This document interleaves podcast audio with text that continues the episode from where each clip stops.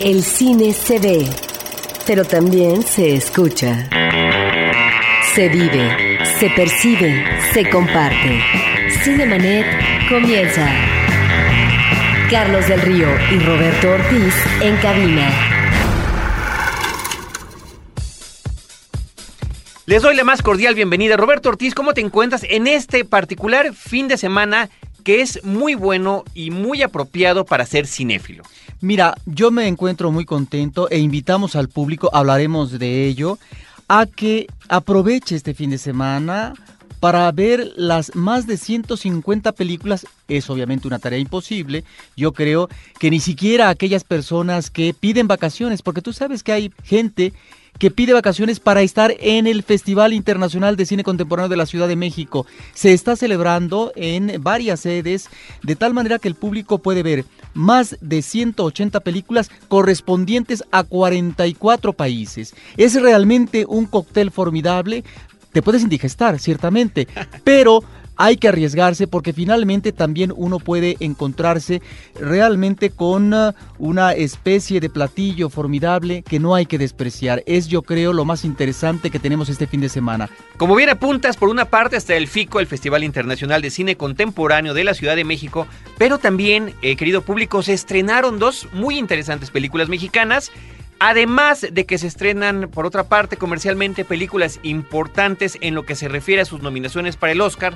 Mañana son los premios de la Academia. Y el día de hoy, para quienes les interese otro tipo de cine, pues se premia al cine independiente en Estados Unidos con los Spirit Awards. Así que, insisto, como que el panorama cinéfilo de este fin de semana en particular es Roberto Ortiz, querido público, bastante, bastante generoso. Por lo pronto, arrancamos con esto.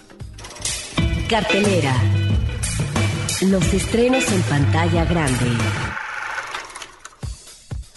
Pues justamente entre esos estrenos se encuentra el de la película mexicana El Brasier de Emma, de la ya eh, mujer con mucha trayectoria cinematográfica, que es Maris Sistach, con un guion de José Will.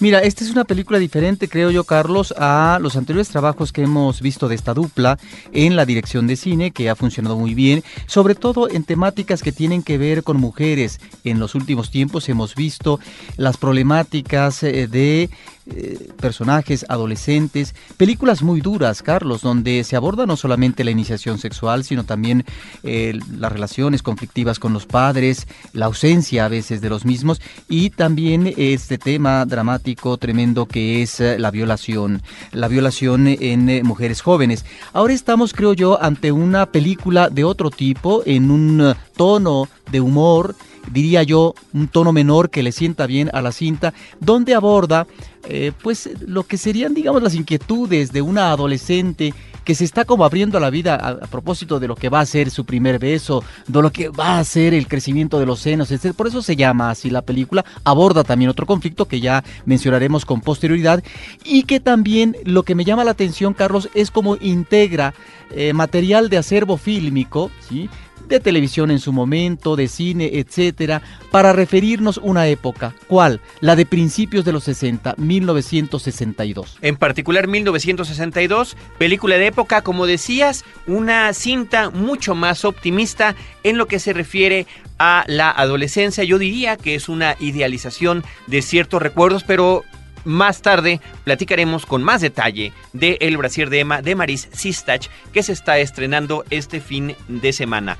Por otra parte, hay un par de películas de corte de comedia un poco afortunadas, desafortunadamente diría yo. Una de ellas se llama Blind Dating o Cita a ciegas del director James Kitch, cuya única, el único interés que le pude yo encontrar es ver en pantalla a este joven actor que se llama Chris Pine, que será el que en un par de meses estrene la película de la versión cinematográfica de la primera precuela de Star Trek de Viaje a las Estrellas. En este caso, eh, el actor Chris Pine interpreta a un joven ciego que está muy cuidado por su familia, pero que quiere comportarse como si no lo fuera y por supuesto quiere conocer mujeres y le organizan una serie de citas a ciegas para el ciego, ¿no? De ahí el juego de palabras de la película eh, con situaciones que están forzadas para crear eh, lo que se supone debería ser, ser de humor. Por otra parte, y con igual, igualmente resultados poco, poco divertidos, está una película que se llama Un par nada ejemplar, Role Models es el título de la película de David Wayne y que trae a Sean William Scott, este hombre que apareció como Stifler, un personaje muy recordado en las películas de American Pie y de que de alguna manera no se ha podido desprender con sus gesticulaciones o su manera de actuar. Y por otra parte, Paul Rudd, otro eh, actor eh, medianamente joven que como que no termina tampoco de encontrarse, siempre ha estado en roles de secundario y cuando tiene el protagónico como que no termina de amarrar. En este caso son dos jóvenes treintañeros que están trabajando, eh, pues comercializando una bebida energética, tienen un accidente eh, que es resultado de, una serie de situaciones de intolerancia y, y tienen la opción de o ir a la cárcel o hacer servicio comunitario atendiendo en un lugar eh, como en estos programas de Big Brother que se llama de Gran Hermano de, gente adulta que acompaña a pequeños que no tienen tiempo de estar con adultos todo el tiempo porque sus papás trabajan y demás, con jovencitos de este estilo que resultarán bastante eh, difíciles de manejar y por supuesto en ese trayecto eh, madurarán ambos y encontrarán la amistad e inclusive retomarán situaciones del amor que de alguna manera habían perdido. Un par nada ejemplar, nada recomendable diría yo la película. Lo que sí es muy recomendable para nuestro público este fin de semana es una de las películas que tiene en sus nominaciones ni más ni menos, Roberto, que de las principales categorías a los premios actorales. Me refiero a la película La Duda, Doubt. Sí, esta es una película muy interesante como duelo actoral, Carlos, y en donde se plantea, basada en una obra de teatro, por supuesto, esta especie como de posiciones posiciones de dos eh, personas, un cura, en un colegio religioso, con eh, lo que sería en este caso la directora de dicho colegio, y eh, una, por un lado, Carlos, la posición más liberal, abierta, ¿sí? por parte del cura, y en el caso de la directora, una posición dura, casi plegada al dogma, y en donde ella, a partir de una situación, de una interrogante que se plantea sobre lo que puede ser un manejo de pederastia por parte del cura, bueno, ahí está en este caso el meollo de la historia, el debate sobre si finalmente se cometió o no una situación eh, lamentable, en este caso de acoso a un niño, o realmente queda, como dice la película, la duda sobre los acontecimientos si se llevaron a efectos a efecto o no. Curiosamente, los acontecimientos que narra la película están ubicados en el año, eh, de, principios de los años 60 en los Estados Unidos y efectivamente, Roberto, todo el, el, meollo del asunto de la película gira en torno a lo que pudiera haber sido o no esta situación de pederastia que estás comentando. En ese sentido, la película dirigida por John Patrick Shanley, basada en su propia obra teatral, creo que funciona estupendamente bien, sobre todo con lo que tiene que ver con el desarrollo y desempeño de los actores. Por una parte tenemos a Philip Seymour Hoffman, este hombre que ganó el Oscar hace poco por la película de Capote. Por otro lado, Meryl Streep, que está verdaderamente estupenda, es una de las grandes contendientes por el Oscar, por su papel, actriz protagónico, en, en el papel de esta mujer conservadora y estricta, que de alguna manera además está buscando, pese a, pese a su formación, la verdad y el bien de este jovencito. Pero también las acompañan en el reparto Amy Adams, que es la mujer que apareció en Encantada, que es encantadora en esa película, pero que aquí creo que nos demuestra otra faceta de su, de su vida actoral, y Viola Davis, que aparece como la madre del niño en cuestión. Esta, habría que comentarlo, es una actuación muy breve de esta mujer, pero de esas que son contenidas, sentidas, y que además tiene un duelo verbal en dos escenas con Meryl Streep. Sí, yo diría que no es contenida su interpretación por parte de este personaje que es la madre efectivamente del niño en cuestión y en donde hay eh, pues toda una discusión entre la directora, la monja y ella a propósito de qué es lo que se tendría que hacer ante una situación, si denunciar o no. Y me parece que ahí encontramos uno de los mejores momentos de la película, de mayor clímax, Carlos, porque la madre maneja, me parece, el realismo en cuanto al contexto que está viviendo. es necesario denunciar una situación de la cual no se sabe a ciencia cierta que realmente sucedió, es decir, un acto ominoso por parte de un cura a un pequeño, que es su hijo, o mejor las cosas se dejan ahí, Carlos, por lo que puede implicar negativamente, sobre todo si consideramos la época, el racismo y que puede ser un contexto desfavorable si se llega a saber la verdad con respecto al futuro del niño y la falta de alicientes que tendría, porque simple y sencillamente estaría eh, ante, eh, digamos, un marco poco apropiado después de la denuncia. Entonces me parece que ahí encontramos uno de los mejores momentos y tal vez por eso es que se nomina ¿verdad?, al Oscar a esta actriz en una parte, me parece efectivamente muy breve, pero que es eh, fundamental. Y yo creo que también eh, la película no es mero registro de lo que está sucediendo en un espacio limitado, como, como sería en el caso de su antecedente Carlos como obra teatral, teatro filmado, sino que me parece que la cámara logra manejarse de manera muy conveniente, se crea también una atmósfera y hay un uh, manejo extraordinario de la fotografía con ciertos tonos que van hacia lo oscuro, hacia lo azul, etcétera, de tal manera que la película es una película muy recomendable y es una película en donde precisamente queda la interrogante para que el espectador ubique la problemática, los conflictos reales. Las consideraciones que hace esta mujer, la madre del niño, son verdaderamente terribles e impactantes en la película. Meryl Streep Philip Seymour Hoffman, Amy Adams y Viola Davis, todos ellos nominados por su actuación en esta película que se llama La Duda, Doubt. Roberto también se estrenó, querido público, Enamorada de mi ex, Purple Violets, una cinta que desafortunadamente en los Estados Unidos se fue directamente al DVD, es protagonizada, escrita, producida y dirigida por el actor Edward Burns, un hombre que coquetea con el cine independiente, cuya carrera como actor no necesariamente ha traído los mejores roles protagónicos, pero que es un hombre inquieto y que constantemente está buscando la manera de trasladar historias de su Nueva York, de su ciudad, de la gente de su edad que él conoce. En esta ocasión, este ya es, es uno de los varios filmes que ha dirigido, en esta ocasión está hablándonos de la vida de cuatro amigos, dos hombres y dos mujeres, que hace 12 años, cuando estaban en la universidad, eran pareja los dos. Los dos mejores amigos eran, eran pareja de las dos mejores amigas. Esa relación terminó, se encuentran casualmente y la historia trata de cómo podría o no funcionar un reencuentro romántico a propósito de las situaciones que cada uno está viviendo, algunas de éxito y algunas de no, algunos ya enrolados en otras relaciones de pareja que podrían o no estar funcionando. Me parece que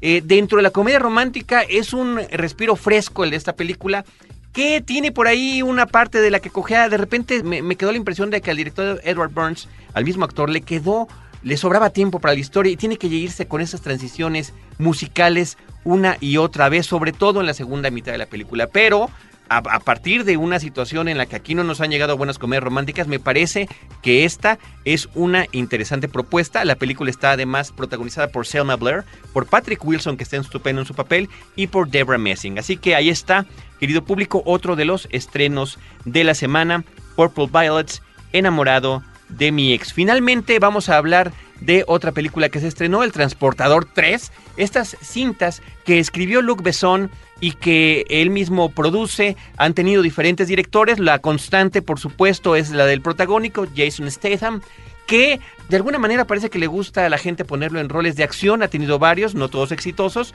pero en particular al volante. Recordemos que él actuó en la película de La carrera de la muerte recientemente, protagonizó un spot de Audi ahora que estuvo el Super Bowl y ahora regresa con su tercera película sobre este hombre que se dedica a transportar en su vehículo, que ahora es un Audi situaciones en las que él no se quiere enterar, que pudiera ser mercancía robada o que pudiera tener repercusiones criminalísticas. Roberto, la cuestión en este caso es un tanto innecesariamente complicada sobre Ucrania y su ministro que es chantajeado para que pueda recibir en su país una serie de desechos tóxicos de una compañía transnacional absolutamente inescrupulosa. Y para ello secuestran a su hija y esa es la manera en la que él quieren que él se involucre con esto. Por supuesto que habrá una serie de acrobacias y peleas coreografiadas por el que fuera el primer director de la película del transportador. Creo que fue poco desdeñable esta película, pero ahí está para lo que gusten de acción. Finalmente, eh, creo que es interesante comentar el estreno de la película El Traspatio, que eh, de Carlos Carrera, que se estrena este fin de semana. Sí, mire, esta es una película que aborda los asesinatos que se han cometido desde hace, varios años en Ciudad Juárez Y no sé si estés de acuerdo, Carlos, porque ha habido varias cintas con anterioridad que han tratado el tema, inclusive una película de producción hollywoodense como Verdades que Matan. Muy mala, Border Town. No de manera convincente. También de manera tangencial una película como Casi Divas, lo cual era innecesario. Hay una película de la actriz eh, de apellido Michaus, está una película de Rafael Montero. En Bajo la Sal se menciona también, se, hace referencia. también, Carlos, pero creo que pues la más interesante es, eh, en el caso del documental, de las últimas, por supuesto, es Bajo Juárez, la ciudad devorando a sus hijas aquello que era un documental, Carlos, eh, de Alejandra Sánchez y José Antonio Cordero, que se tardó varios años en filmarse, me parece que esta película no es que esté retomando porque finalmente es una realidad y los datos, los hechos ahí están.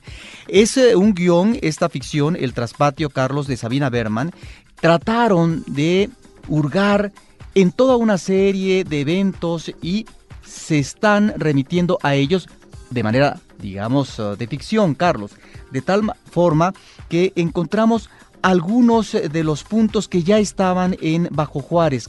Sobre ¿Qué hay detrás de estos asesinatos? Como podrían ser asesinos seriales, eh, ricos encumbrados, el crimen organizado.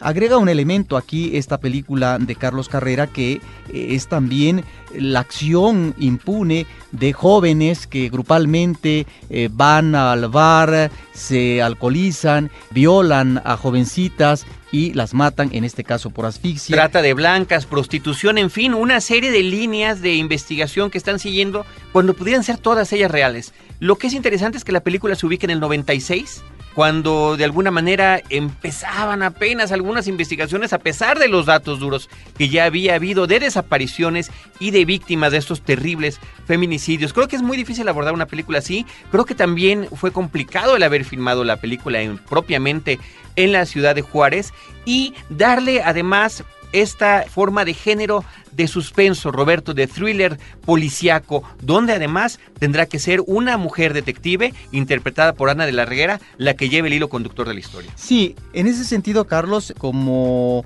narrativa creo que es más eficaz y obtiene Carlos Carrera mejores resultados que El crimen del padre Amaro, una película muy exitosa que realizó hace cinco años. ¿Por qué me refiero a ella? Porque también en El crimen del padre Amaro está planteando situaciones difíciles, ¿no? Y ahora se refiere también a otra realidad nacional, que es el caso de eh, los feminicidios en Ciudad Juárez. Y mira, está la parte genérica, Carlos, ciertamente, pero también está lo que serían las imágenes que nos remiten al documental, diría yo, a este registro de lo que es la palpitación, la vida en una ciudad, en sus diferentes aspectos. Y ahí creo que hay un responsable al que hay que anotarle, creo, yo me supongo un buen resultado, que es una de las unidades eh, en el manejo de la cámara fue por parte de Everardo González, este documentalista importante al cual le debemos, creo, en esta película que tengamos ese aspecto de la vida de Ciudad Juárez en donde encontramos el apartado de registro un tanto verista documental y lo que es el seguimiento a manera de género de thriller policíaco. A partir de la desgarradora realidad que se sigue viviendo en Ciudad Juárez y de estos crímenes que han quedado impunes y por supuesto ninguno de ellos ha sido resuelto satisfactoriamente para el público. Sirve también la película como una suerte de denuncia para todas estas cosas. El traspatio de Carlos Carrera. Vámonos con esto. ¿Por qué ya no es noticia que sigan siendo asesinadas mujeres en Juárez? Y creo que esa es la, la pregunta central de la historia. Mostrar qué sucede en distintos sectores de la sociedad y de la política que hacen posible que exista un caso tan atroz como los feminicidios, no solo en Juárez, sino en toda la República Mexicana. Eso creo que es lo que, lo que aporta esta nueva película. La sociedad tiene que dejar de guardar silencio. De los personajes principales de esta película son gente buena y no gente además débil, sino gente que sabe lo que tiene que hacer, que asume lo que tiene que hacer, que enfrenta la realidad, que se arriesga. Esos son los héroes de esta película. Para mí también fue como muy interesante aprender el celtal, más allá de entender eh, a pronunciarlo, lo interesante que Carlos nos planteó y que Sabina fue eh, intentar entender la cosmovisión que el lenguaje tiene que el espectador sintiera que fuera algo real, que estuviera viendo a Juanita y a Cuthberto y a Márgara hablando en una lengua y que eso marcara los antecedentes. Son personajes tomados de la realidad. Todos los personajes que aparecen en Backyard existen tal cual o son una mezcla de dos o tres personajes. A mí son personajes que me hicieron incluso preguntarme qué diablos andas haciendo en el planeta Tierra. Gente como la mujer de derechos humanos, la policía, y me comprometieron a terminar de escribir el guion. Es que esta gente está en nuestro país, está haciendo estas cosas, está haciendo lo que se debe de hacer en las circunstancias más difíciles. Pues uno no se puede rajar y no hacer su parte. Más que nada era complicado filmar en Juárez. Es una ciudad muy peligrosa y cuando estábamos en la filmación empezaron la lucha de los cárteles entre sí. Teníamos mucha seguridad alrededor, pero también tratábamos de ser discretos porque pues era una película que hablaba temas fuertes y no queríamos remover cosas, odios o cosas ahí guardadas. La gente que quedó, o sea, las madres de las víctimas, los familiares, esta película les pone cara con el personaje de Azur eso es importante porque siempre se nos ha tratado de ocultar y han tratado de que se evada el tema, ¿no?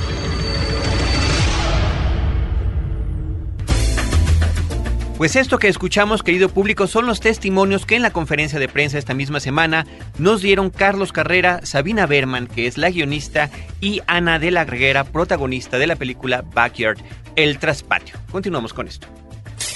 La Palomita de Oro. Película de la semana. De las cintas estrenadas en la cartelera comercial esta semana, muy posiblemente Slumdog Millionaire merezca este calificativo de palomita de la semana, película de la semana. Es además una de las favoritas, quisiera ser millonario es su título en español, a los principales premios Oscar este fin de semana. Amén querido público, de haberse llevado ya en otros festivales y, premiaciones diferentes y diversos reconocimientos. Una película del director Danny Boyle, el director de Trainspotting, que se va a Mumbai a filmar la vida a lo largo de varios años de un niño de la calle que por circunstancias de la vida logra llegar a un programa de concurso, al programa ¿Quién quiere ser un millonario? y que empieza a contestar todas las preguntas correctamente tan es improbable que alguien de su nivel económico y cultural pudiera saber todas estas respuestas, que es apresado por la policía e interrogado e inclusive torturado para que diga cómo es que lo sabe o con quién está en lead para poder haber ganado el concurso. Y a partir de allí se construye una historia de flashbacks, de recuerdos, de memorias, de situaciones del presente y del pasado que nos llevarán a dilucidar la historia de este joven. Sí, no es una película como muchas otras, Carlos, eh, en estos países o en África a propósito de los olvidados de Dios. Estos niños eh, de una situación de origen miserable que no tienen eh, perspectivas en el futuro de desarrollo.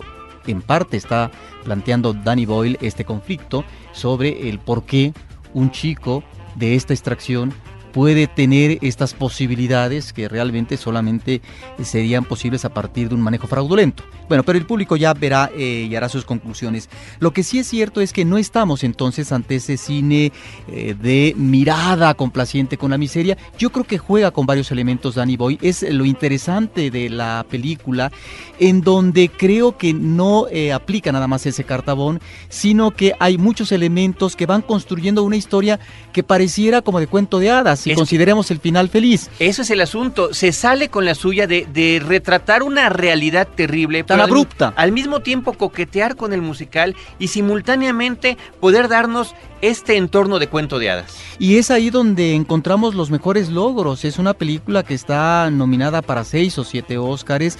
De tal manera, Ah, bueno, mira, fíjate yo que estaba haciendo... Más, más conservador. Estaba haciendo en las animaciones. Lo que sí creo que se va a llevar más de un Oscar y específicamente en lo que es el área de la fotografía o de la edición, encontramos un trabajo impecable. Ahí está el elemento creativo por parte de un director como Danny Boyle. No esperemos ver películas eh, como Trainspotting, me refiero digamos su clásico por antonomasia, que es un referente obligado a propósito de una época, de cierta temática y cómo abordarla fílmicamente. Creo que fue muy importante para su momento, Carlos. Creo que está estamos ante un director brillante en el manejo de la técnica cinematográfica y que eso es lo que uno ve con ojos de admiración. Una estupenda narración que tiene la película Quisiera ser millonario, Palomita de la Semana, nuestra recomendación en particular. Yo que sí veré los Oscars, tú estarás ocupado en el FICO. Mi favorita para los principales premios, incluyendo Mejor Película, vamos a ver cómo nos va. Nosotros vamos a continuar con ustedes después de este corte y vamos a platicar con Maris Sistach, la directora del Brasier de Emma, que está llegando a nuestra cabina. Así que no se despeguen y los esperamos después del intermedio. Cinemanet. Cuando terminas una relación amorosa, lo que menos se te ocurre es irte de viaje para encontrarte a tu ex chava disfrutando del sol con su nueva pareja. ¿Cómo sobrevivir a mi ex? Una divertida comedia con Jason Segel y Kristen Bell sobre superar el pasado y encontrar el amor de nuevo. Escribe a promociones@cinemanet.com.mx y disfruta de esta cinta en casa. Cine de rupturas en paradisíacas playas hawaianas, solo con Universal Pictures y Cinemanet.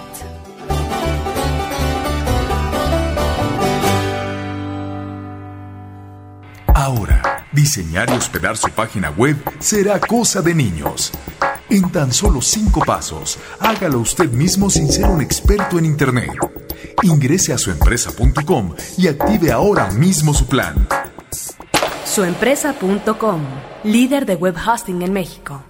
Si eres de los que disfruta el vino pero no quieres preocuparte por sus complejidades, no te pierdas a Juan Sotres en Vino para Principiantes, el podcast de Frecuencia Cero. www.vinoparaprincipiantes.com Porque todo lo demás es solo comentario. Por fin en adaptación cinematográfica llega Mamma Mía, basada en el exitoso musical de Broadway, pero ahora al más puro estilo hollywoodense. Escribe a promociones@cinemanet.com.mx para llevarte el DVD y disfrutar de las actuaciones cantoras de Meryl Streep y Pierce Brosnan desde la comodidad de tu hogar.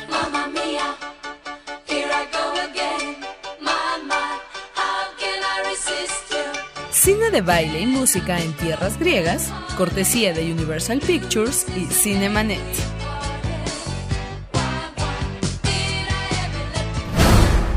Cinemanet.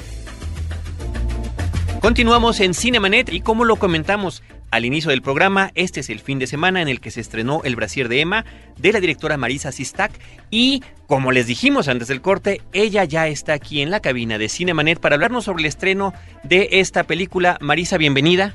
Muchas gracias por invitarme. No, hombre, al contrario, muchísimas gracias a ti por todo lo que nos has dado a lo largo de los años en lo que tiene que ver con la cinefilia, con la producción cinematográfica que tanto tú como tu esposo José Will han realizado de manera conjunta, a veces uno dirige, a veces dirigen los dos, escriben, bueno, yo creo que de repente parecería indisoluble eh, saber quién hizo quién, yo veía con, con, curiosidad cuando empezaron a correr los créditos del Brasier de Emma, que dice guion José Will, y yo pensaría, bueno, esto tiene que ver el brasier de Emma principalmente con una serie de recuerdos idealizados, podría ser de una época de, principios de los 60, el 62, nos insiste el personaje principal a lo largo de toda la cinta. Pues sí, lo que pasa es que a veces yo hago los argumentos y luego él escribe el guion que obviamente va cambiando y se vuelve otro argumento.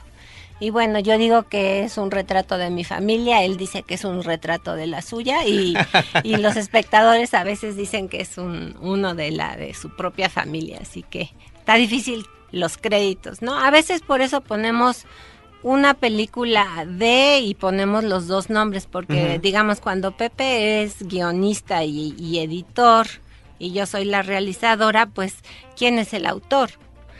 Entonces a veces lo que hacemos es al principio de las películas poner una película de. Usar un, un seudónimo, pueden ser este Wiltac, ¿no? Por ejemplo. no creo que le gustaría. Con el brasier de Ma Marisa estamos ante una película diferente, diría yo, por el tono, por el manejo, si queremos uh, decir genérico, a propósito de lo humor o de la comedia. En relación a anteriores filmes, eh, muy duros, desgarradores, que tienen que ver, en el caso específico de una película tan elogiada, premiada como Perfume de Violetas, con una adolescencia en donde pareciera que no hay salida satisfactoria posible en esta adolescencia que tiene que enfrentar no solamente una limitante económica, que ya está determinando el futuro inmediato de una chica, sino al mismo tiempo eh, estas iniciaciones en la sexualidad que no es ni mucho menos favorable porque se pueden dar a partir de un acto abrupto como la violación, etcétera. Este tipo de registro narrativo, pero al mismo, al mismo tiempo temático, tan desolador que encontramos como realidad brutal en este país, bueno, ahora creo que cambias el tono y estamos ante una película, yo diría, de corte amable, que le sienta muy bien el tono menor y ante lo que sería la iniciación a una etapa de la vida de una chica que tiene que ver efectivamente con el noviazgo, a lo mejor con la iniciación próxima sexual, con la escuela, con las aventuras, etcétera, pero en un tono diferente. ¿Qué es lo que, digamos, eh, lleva a Marisa y a Pepe Will a incursionar y explorar de otra manera una problemática que has abordado tú desde el origen de tu cinematografía? Bueno, mira, hicimos tres películas que es Perfume de Violetas, eh, Nadie te habla, eh, no, eh, es que cambiamos. Manos libres, nadie, nadie te habla. Nadie te habla y este perfume de violetas nadie te nadie te oye y, y, este es nadie te ve Ajá. entonces era nosotros le pusimos como título la trilogía de la crueldad que sí es una es, es una mirada sobre sobre lo que pensamos que es la adolescencia para la mayoría de la gente en este país. Y quedamos verdaderamente, es muy duro hacer películas, no solamente es duro verlas para el público, sino también hacerlas para nosotros, es, es muy duro y decidimos que teníamos ganas de, de, cambiar y de hacer una película en que nosotros mismos nos podíamos divertir y divertir al público. Y yo mi primera película industrial, digamos, se llamó Anoche soñé contigo, que también es una comedia y es la iniciación sexual de un adolescente. En este caso, lo que, de lo que queríamos hablar es eh, pues de la iniciación a ser mujer de un adolescente. Un adolescente, digamos, de clase media, en los 60 que era una clase de media con con más posibilidades de la, de la de ahora. Y bueno, lo que yo quería es a través de esta comedia amable hablar de los pechos de las mujeres, pero visto a través de los ojos de una niña a la que le empiezan a crecer los pechos. Y de paso hablar de cómo las mujeres vivimos nuestros pechos, que no es como se ven siempre en las películas que son pechos nada más sexuales pues en nuestra vida también son sexuales, pero también muchas otras cosas.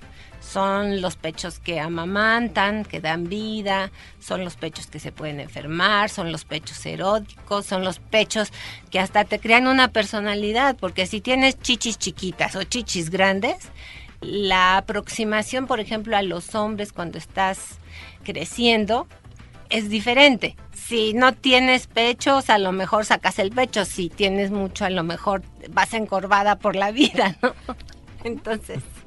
Es una película definitivamente mucho más optimista, ¿no? Eso nos queda absolutamente claro. Insisto yo en, en, el término como recuerdo idealizado, porque está la referencia a esta época, eh, al año del 62, y creo, Marisa, un cuidado importante en lo que tiene que ver con toda la cuestión escenográfica, de inclusive hasta el tipo de vasos, o por supuesto los coches, la decoración, el lugar que eligieron como locaciones y demás, los uniformes, o sea, nos remiten todo hasta el taxímetro, ¿no? Del, del vehículo taxi que los está llevando de un lugar a otro. Y al mismo tiempo una fotografía como con en colores pastel, ¿no? Sí, esa era la idea. Pues mira, sí es como unos recuerdos idealizados y escogimos el, el 62 por varias razones. Una es porque Marilyn Monroe llega a México y teníamos un material, bueno, una película de Marilyn que nos ofrecía la UNAM, en la que Marilyn estaba maravillosa y además mostraba unos pechos sensacionales. Entonces quisimos eh, meter a Marilyn, digamos, dentro de la historia de estos personajes. Que quedó, por cierto, muy bien integrado, sobre todo en esa parte inicial en blanco y negro de la película con lo que corresponde con lo que se filmó ahorita y, lo, y este material recuperado de la Filmoteca de la UNAM. Sí, se supone que van a dejar a, a una de las hijas y bueno, el papá ve a Marilyn y entonces la niña se da cuenta del poder erótico de las chichis en los hombres. Entonces es una parte de su iniciación a ser mujer, también toda esta observación. Y bueno, pues como teníamos muy poco dinero, tratamos de, este, de hacer una ambientación pues lo, lo mejor posible. Bueno, y te estaba diciendo, la, las otras razones para hacerlo en el 62 es porque era todavía la época en que si lograbas que tu hijo fuera a la universidad, creías que iba a ser profesionista y no taxista.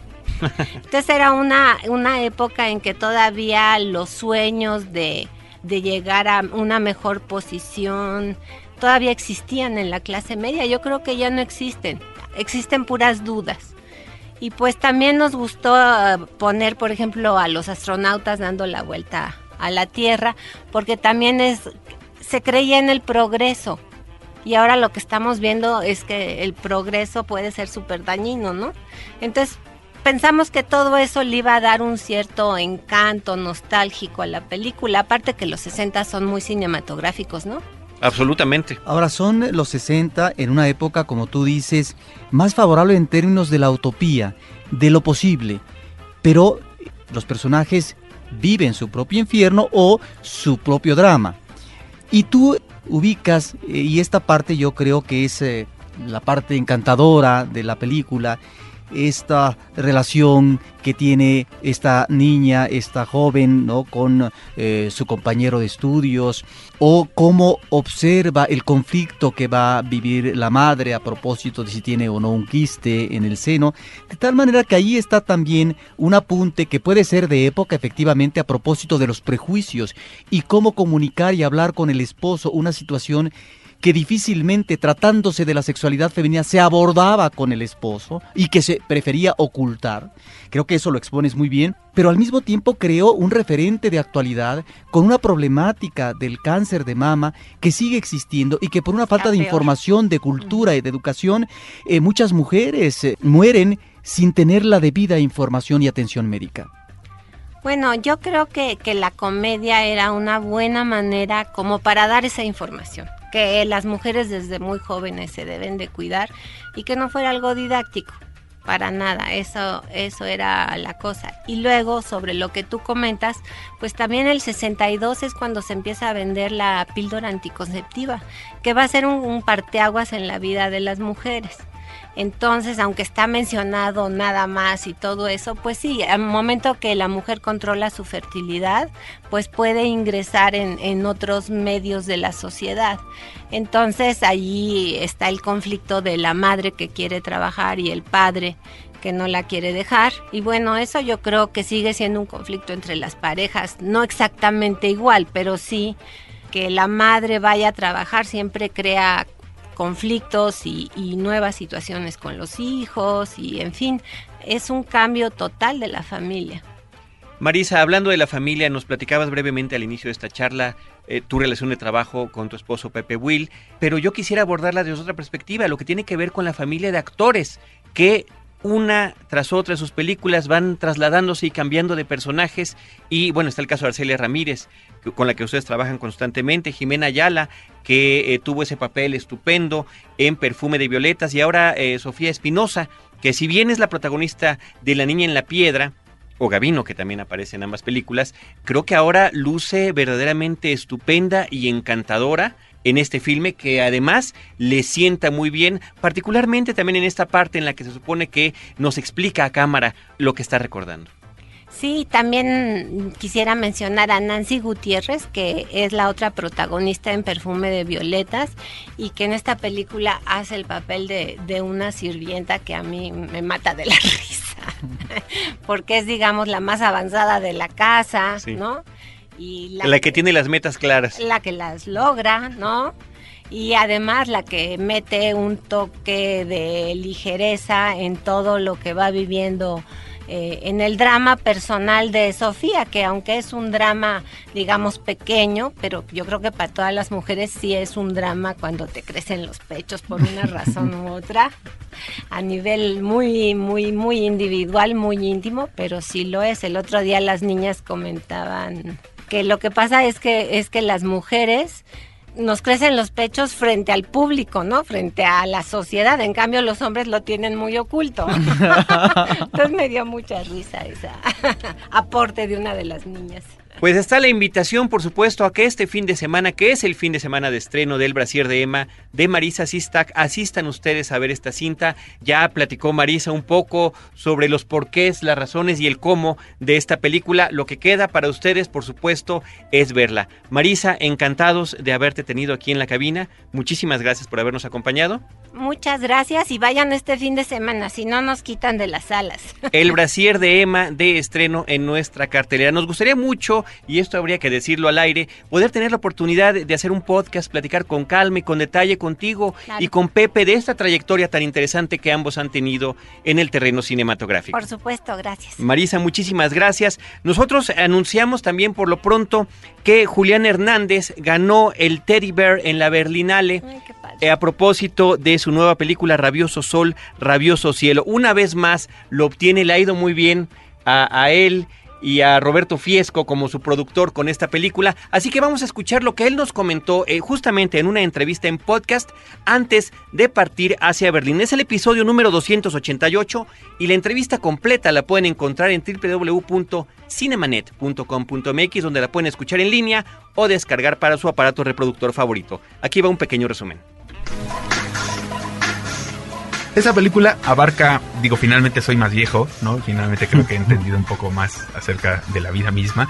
Y entonces el, el espectro que abarca al respecto de los personajes protagónicos de la película es un poco más amplio. Hay desde personajes que se mueven como en los espacios sórdidos, digamos, de algún sentido, y oscuros de mil nubes, hasta otros personajes muy felices y muy alegres que se mueven con el, como en el espacio de- del cielo dividido. Entonces creo que en ese sentido es el espectro mu- mucho más amplio, aunque sí, y Roberto lo dice bien, es una película una vez más un poco oscura, de personajes que intentan conseguir establecer una relación amorosa con otro ser humano, ¿no? Que es lo importante, independientemente del género. El uso del blanco y negro y el color lo había querido yo, yo hacer desde hace muchos años. Con la historia de Rabioso Sol me parecía muy propicio porque finalmente la película eh, llega en un momento en que se divide en dos partes muy distintas, creo yo.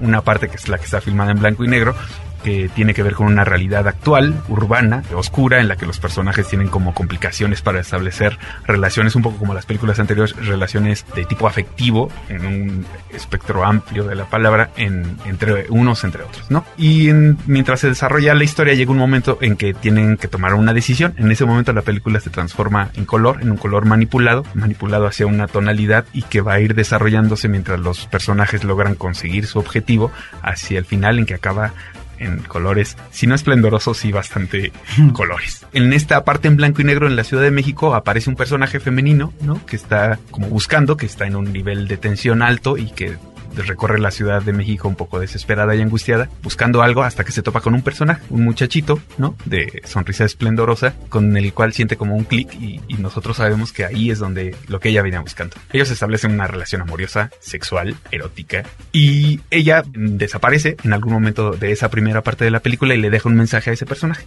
Ese personaje tendrá que encontrarse con otro para, en algún sentido, alcanzar la completud de esa deseada y que ha estado presente como en mis películas anteriores. Y en el desarrollo de toda esa primera parte, llegan a un momento en que sí, en que esa búsqueda los propicia un regreso hacia un pasado mítico prehistórico, diría yo, en el que los personajes tienen la oportunidad de concluir como etapas que se quedaron truncas en el pasado remoto.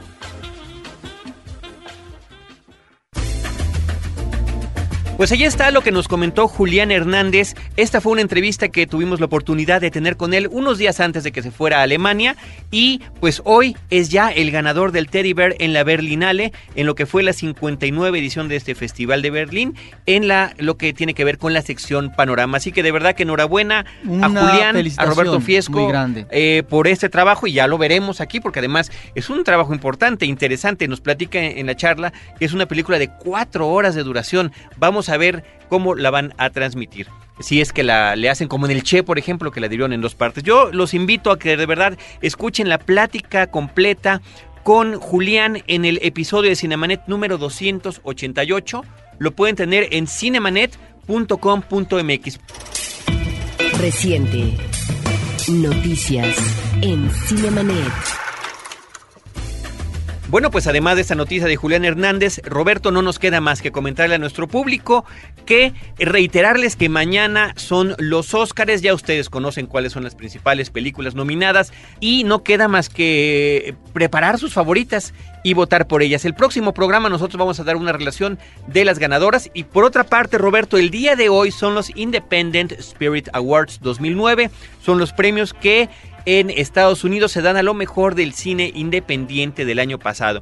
Entre otras películas está El casamiento de Raquel nominada Mejor Cinta, El luchador de Darren Aronofsky, una película verdaderamente estupenda, Río Helado, Frozen River de Courtney Hunt y lo que resulta interesante es que en la sección de Mejor Película Extranjera, la cinta Luz Silenciosa de Carlos Reigadas está compitiendo. Así que le deseamos la mejor de las suertes. Ojalá son eh, complicadas las películas contra los que va. Gomorra, por ejemplo, la película italiana, eh, una de las cintas más exitosas en su país y que ha competido y ganado diferentes premios internacionales. Bueno, Luz Silenciosa no se queda atrás en ese sentido. Ha contado también con numerosos reconocimientos. El Festival Internacional de Cine Contemporáneo de la Ciudad de México en Cinemanet. Pues ahí está Roberto, lo que nos trae y lo que ya nos trajo el Festival de Cine Contemporáneo de la Ciudad de México. Arrancó de manera estupenda con la presentación de la película Milk acerca de la vida de Harvey Milk, este activista a favor de los derechos de los homosexuales en los Estados Unidos, particularmente en San Francisco, lo que fue su vida, su lucha y su trágica muerte prematura asesinado. Eso es parte de la historia que es retratada en esta cinta que protagoniza Penn, nominado a Mejor Actor Protagónico. Tiene muchas posibilidades de llevárselo. Yo le voy en este caso a, Mickey Rourke por la película de Luchador, pero bueno, eh, Penn está estupendo. James Franco le acompaña también como su interés romántico en la película de manera también sensacional e inclusive Diego Luna aparece en la cinta. Sí, mira, tú dices bien, apareció el FICO y en su estreno de manera formidable con esta película, aunque debemos anotar, casi siempre arrancan tardíamente las inauguraciones del FICO. Y en esta ocasión el público tuvo que esperar más de media hora a que llegara el jefe de gobierno del Distrito Federal. Bueno, esa, esa parte desafortunadamente ya nos ha tocado vivirla en otras ocasiones. Eso ya es una constante. Sí, desafortunadamente. yo no sé por qué eh, su equipo de trabajo no programa bien al jefe de gobierno para que llegue puntualmente porque hay cientos de espectadores ahí a la expectativa y tienen que esperar a que llegue a, la inaugurar. Hora, a la hora que se le acomode. Pero eso pasó con este jefe de gobierno y pasaba con el anterior jefe de gobierno. Vaya, estamos en la sexta edición del FICO y siguen pasando estas cosas. Bueno, eso es verdaderamente una pena. Bueno, aparte de lo que son las secciones más nutridas, Carlos, la sección oficial, que maneja no solamente ficción, sino también documental, hay un apartado de México Digital donde tendremos la presencia de una serie de directores. Eh, nacionales prácticamente desconocidos y la sección de galas, Carlos, que se ve muy fortalecida en esta ocasión con directores como Áñez Barda, está también Abel Ferrara, está Jerzy Skolimowski con Cuatro Noches con Ana, un director interesantísimo y de nueva cuenta un cineasta como Terence Davis y por supuesto la película Entre Muros de Lauren Cantent que estuvo presente en Cannes y obtuvo un premio importante. Y que está nominada Entre Muros o La Clase, que es como se llama en Estados Unidos, a Mejor Película Extranjera, junto también con la película Un Vals con Bashir, esta cinta animada israelí que tiene que ver con una serie de recuerdos de los soldados que estuvieron en una invasión al Líbano y que es tratada también en un, en un, sentido como documental, Roberto. De hecho, está en el apartado de la sección oficial dedicado a documental. Y bueno, no debemos perder de vista que la parte esencial, yo diría, eh, o medular de este festival, de ahí su eh, nombre de contemporáneo, que está la sección Tendencias, donde vemos las experimentaciones formales de los cineastas. Hay películas ahí importantes como El Perseguidor, El Reloj de Arena, Pueblo Maravilloso, Versalles, Noches y Fines de Semana, La última resistencia, en fin. En estos momentos, Carlos, porque este fin de semana vamos a dedicarle al FICO, de hecho vamos a tomar la sala de cine como si fuera nuestro receptáculo conventual, no nos queda de otra, eh, debemos mencionar que existen también retrospectivas, Carlos, y está una dedicada a Roberto Gabaldón, uno de los directores más importantes del cine mexicano, un director que a mediados de este año eh, se cumplirán 100 años de su nacimiento, está como invitado especial William Klein, me parece que también hay que destacarlo, este cineasta francés formidable en la sección Europa Europa, Jack Stati, con varias de sus mejores películas, Día de Fiesta, Tráfico, que es un clásico, Mi Tío, o Las Vacaciones del Señor Hulot, este personaje que crea él en el ámbito de la comedia, en Cineteca Nacional, pero también está en otros foros, esta retrospectiva dedicada a eh, Murnau con espléndidas películas. Imagínate, Carlos, que gracias a los archivos fílmicos llegan y a través del FICO y en eh, Cineteca Nacional van a estar todas estas películas, como decíamos la semana pasada, con música de piano en vivo y que son películas, son 11 de las 22 películas que él realizó. Estas 11 películas, Carlos, son las 11 películas que existen, que algunas se han restaurado porque las otras están desaparecidas. Ahí están, por lo tanto, estos cineastas y por supuesto debemos de considerar que no se deben de perder a Andrzej Vaida, este cineasta importante que surge en los años 50 eh, con esta oleada de las, ah, las naciones eh, socialistas, del eje socialista y que le dan otro tratamiento a las historias que tratan de dejar de lado lo que es la imposición del estalinismo en términos de la política y de la temática en las películas. No se deben de perder una cinta como Canal del 57 que tiene que ver con este registro de una Varsovia destrozada y de la participación de la resistencia durante la Segunda eh, Guerra Mundial para liberar a Polonia del yugo alemán. Está también Cenizas y Diamantes, una película formidable del 58 con este actor que fue una presencia importante en la cinematografía polaca de su época, Zbigniew Cybulski, una película eh, con un actor que lo denominaron en su momento Carlos como el James Dean del cine polaco, en donde eh, trata de otra manera lo que es la conflictiva de un personaje a propósito del deber ser en términos de la política, un personaje contradictorio que finalmente abraza lo que va a ser no la prédica socialista, sino la traición al socialismo asesinando al jefe de un partido obrero. Esta película es importantísima, una de las fundamentales, Cenizas y Diamantes. Este ciclo de Baida está también en el FICO en las diferentes sedes. Diferentes sedes que incluyen, por supuesto, varias de las salas de un complejo de distribución de películas de exhibición que eh, ustedes pueden encontrar cuáles son las salas en www.fico.com.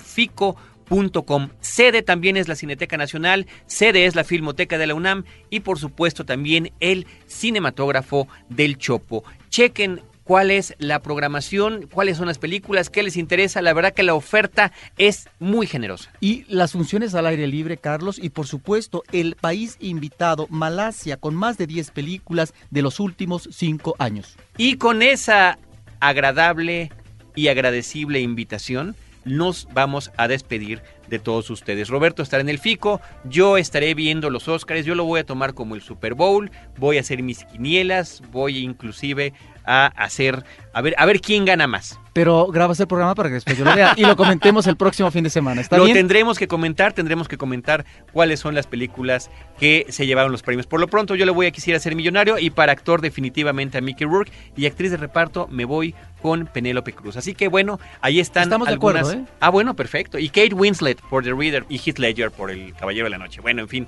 ya dije las principales. Así que nosotros nos despedimos. Cinemanet concluye en esta ocasión, no sin antes recordarles, el portal de Cinemanet es www.cinemanet.com.mx. Les recordamos que allí pueden ustedes escuchar nuestros episodios en podcast. Todos y cada uno de los programas que se transmiten aquí en Horizonte se graban y se editan y ahí los pueden ustedes escuchar, así como entrevistas exclusivas como la que comentábamos de Julián Hernández. Gracias a todo nuestro equipo de producción, la postproducción de Cinemanet en podcast corre a cargo de Abel Cobos, la voz de nuestras cápsulas es de Silvia Albejar Morales, la postproducción de las cápsulas de Gabriel Álvarez, la producción de Cinemanet a cargo de Celeste North y de Paulina Villavicencio que anda enfermita. Pau, espero que, Un saludo. que te recuperes pronto porque tú eres muy activa y no puedes andar así tirada. Y de estos micrófonos, un servidor Carlos del Río y Roberto Ortiz les agradecemos y los esperamos a las 10 de la mañana en Horizonte con cine, cine y más cine. Cinemanet termina por hoy. Más cine en Cinemanet. Frecuencia cero. Digital Entertainment Network.